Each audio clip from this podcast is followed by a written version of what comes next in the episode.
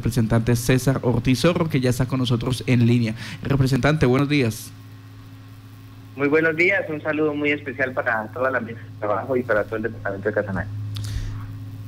Representante, eh, hoy inicia esta audiencia eh, pública eh, con, en, pues, para citar allí a la empresa Covioriente y la Agencia Nacional de Infraestructura. ¿Cuál es el objetivo de esta audiencia? Bueno, eh, esta es una audiencia pública para hablar de dos temas importantes, dos vías nacionales eh, importantes para nuestros departamentos de Boyacá y de Casanares.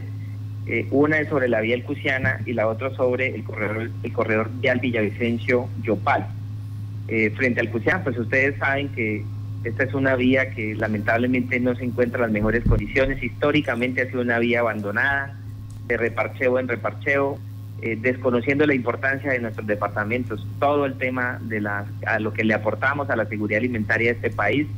Y desde que llegamos al Congreso de la República con mi compañero Wilmer Leal hemos manifestado, hemos alzado nuestra voz, hemos hecho mesas de trabajo para que el gobierno nos considere un poco, o sea, nos compense en algo todo lo que estos dos departamentos hermanos le, le generan al país, la seguridad alimentaria del país, el aporte al PIB nacional eh, por todo lo que nosotros, pues la bondad de estos dos departamentos. Así que no es eso, es pedir el mejoramiento, es hablar, visualizar sobre la situación actual de esta infraestructura, es importante.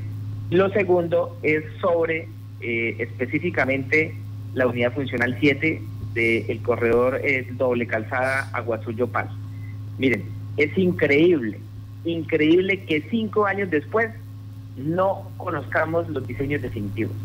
25 mesas de trabajo, 100 reuniones y al día de hoy COVID Oriente no le pone la cara a los casanareños y a la dirigencia de nuestro departamento y no nos dicen cuáles son los estudios definitivos. Aquí hay unos grandes errores de planeación, donde no se tuvieron en cuenta, por ejemplo, la, la interconexión de los perímetros urbanos, la intervención a los centros poblados, el acceso a los predios, el paso a las veredas y la ubicación de la variante Yopal que es producto de una acción popular de una ingeniera y abogada casanareña, donde el tribunal obliga o, le pide o le exige al gobierno que incluya estos recursos, recursos que los incluyen, pero más sin embargo no ponen la variante Yopal, que es supremamente necesaria para el desarrollo de nuestro municipio.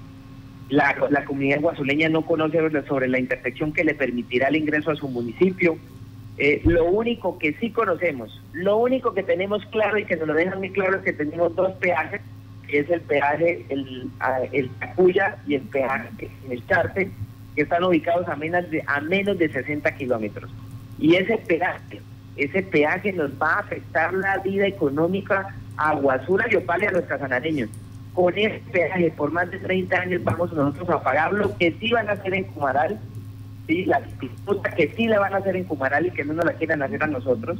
Los puentes de acceso al Restrepo lo vamos a pagar nosotros como las obras eh, de construcción, eh, todas las obras que se van a hacer. Hemos dicho, el proyecto lo vamos a pagar los carbonareños con este peaje, un peaje que le va a afectar la vida económica y social a Aguazul y Yopal. Son cuatro mil personas, estudiantes que vienen de Aguazul a Unitrópico, a Unisangil, a todas las universidades de Yopal, todas las personas que vienen a hacer uso del hospital regional, nuestros ganaderos, nuestros arroceros, todo nuestro eh, sector campesino se va a ver afectado su bolsillo y su economía por ese peaje que está ahí, que está colocado ahí para desangrarnos a nosotros. Entonces, no estamos de acuerdo con eso, se vienen presentando irregularidades frente a todo el tema de los predios, de las lonjas, eh, frente al tema de los del tema de la inversión ambiental, no sabemos en dónde está esa plata, no vemos las compensaciones ambientales y lo que lo mínimo que deberíamos recibir son las oportunidades laborales y la posibilidad para nuestras empresas y qué atropello con nuestras eh, comunidades locales y con nuestras empresas locales. Así que lo que le estamos pidiendo es a Código Oriente, venga, ponga la cara y decirle a la ANI y decirle al gobierno nacional qué pasa, por qué son tan complacientes con esta concesionaria. Eh, nos está bien, no es que nosotros no tenemos que acostumbrarnos a recibir las migajas, si nos van a hacer algo, háganosla bien, que estos son recursos del Estado y de todos los colombianos y no nos entreguen una obra mal hecha, más mal, mal organizada, sin planeación eh, con todo este tipo de regularidades. Sí. ¿De qué manera pueden participar los ciudadanos? Eh, ¿Cómo, eh, ¿Cómo se va a hacer esa presentación en el Congreso? ¿Cómo está eh, proyectado para, para que la comunidad se haga una idea y de una vez diga, voy a, voy a separar dos horitas de tiempo porque esto nos interesa, esto es Casanare? Sí, Marta, desde las 9 de la mañana quiero invitar a todos los casanareños para que eh, se conecten a través de las redes sociales. En nuestros perfiles vamos a colocar la audiencia para que puedan participar, para que nos hagan llegar sus recomendaciones. Ya está confirmado el Ministerio de Transporte, la Agencia Nacional de Infraestructura ANI, el Instituto eh, Nacional de Invías, Invías. Eh, también se invitó a Coyo Oriente, a la Contraloría General de la República, que ya conoce ya le hemos anunciado y ellos ya conocen sobre las irregularidades que se han presentado. El comité, y quiero darle mi agradecimiento al Comité Cívico de Calzada, que fueron quienes solicitaron esta audiencia pública y por la lucha que han dado y por su pelea que han dado por porque nos entreguen una hora que realmente sea acorde a las necesidades de nuestro departamento. Al gobernador lo hemos invitado, a la alcaldesa de Aguazú ya nos confirmó, hemos invitado a la alcaldía de Yopal, también pues va a estar el gobernador de, ya confirmó el gobernador de Boyacá, el alcalde Sogamoso, el alcalde Pajarito, ya están confirmados los líderes de las veedurías tanto de Boyacá como de Casanares y eh, pues tenemos que trabajar en unidad, yo convoco la unidad, el trabajo en equipo, si lo hacemos en equipo, ciudadanos, con dirigencia política, seguramente vamos a ser escuchados, pero no podemos ser una rueda suelta todos con posiciones distintas y con eh, eh, em, luchas distintas. Tenemos que unirnos porque esta va a ser una obra muy importante para el desarrollo del departamento, pero si permitimos un peaje aquí, si somos nosotros los que vamos a tener que pagar todo este proyecto, pues lo que van es a afectarnos gravemente el bolsillo a todos los casanareños. Representante, ¿qué alcance tiene un proceso de audiencia pública? Porque eh, para muchos sonaría como un saludo a la bandera, o sea, se hace todo el procedimiento, se explica el tema, pero eh, en la situación de, vinculación legal, de obligatoriedad, de cumplimiento, ¿lo hay? ¿Lo tiene? ¿Se puede? Claro que sí, Marta, es vinculante. Eh, y ningún ejercicio de, participación donde estén las partes es en vano, Martica. Este es un espacio, precisamente, ni siquiera es un espacio para nosotros los congresistas. Nosotros haremos unas generalidades pero es para que el gobierno y gobierno, las partes, contratante, contratista, comunidad, tengan la posibilidad de hablar y de llegar a acuerdos. No solo es para dar garrote, eh, eh, es para llegar a acuerdos, para que nos respondan lo que no han podido responder en cinco años y para que se comprometan. Eh, y en esto, pues, si no hay unidad, no pasa nada. Yo le agradezco al gobernador de Boyacá, que se ha interesado muchísimo y ha estado acompañándonos y estudiando y con el alcalde Sogamoso, con la alcaldesa de Aguazul, que es muy juiciosa, ha estado participando, los veedores. Si nosotros no logramos esa unidad va a ser muy difícil, muy difícil. Así que cualquier escenario donde esté un ministro, donde estén las, las instituciones del gobierno, donde estén las partes, no son espacios perdidos. Yo pienso que eh, yo lo, lo que sí tiene efecto es que logremos unificar criterios y todos estemos dispuestos a defender los intereses de la región. Aquí tienen que estar tanto comunidad, líderes y gobierno, todos trabajando de la mano. Representante, ¿qué tanto espacio se le va a dar a la comunidad? ¿Qué tanta participación van a tener? Hace apenas unos días estábamos en el corregimiento del Charte con la comunidad de Brisas del Charte y nos decían que se iban a quedar encerrados, que van a quedar prácticamente debajo del segundo puente en el momento en que éste se construya. ¿Por qué no se pensó, por qué Covi Oriente no tuvo en cuenta la situación de esta, de esta comunidad cuando se hicieron los diseños? Sí, lo que pasa es que desde el comienzo hay errores y todo lo que comienza mal termina mal.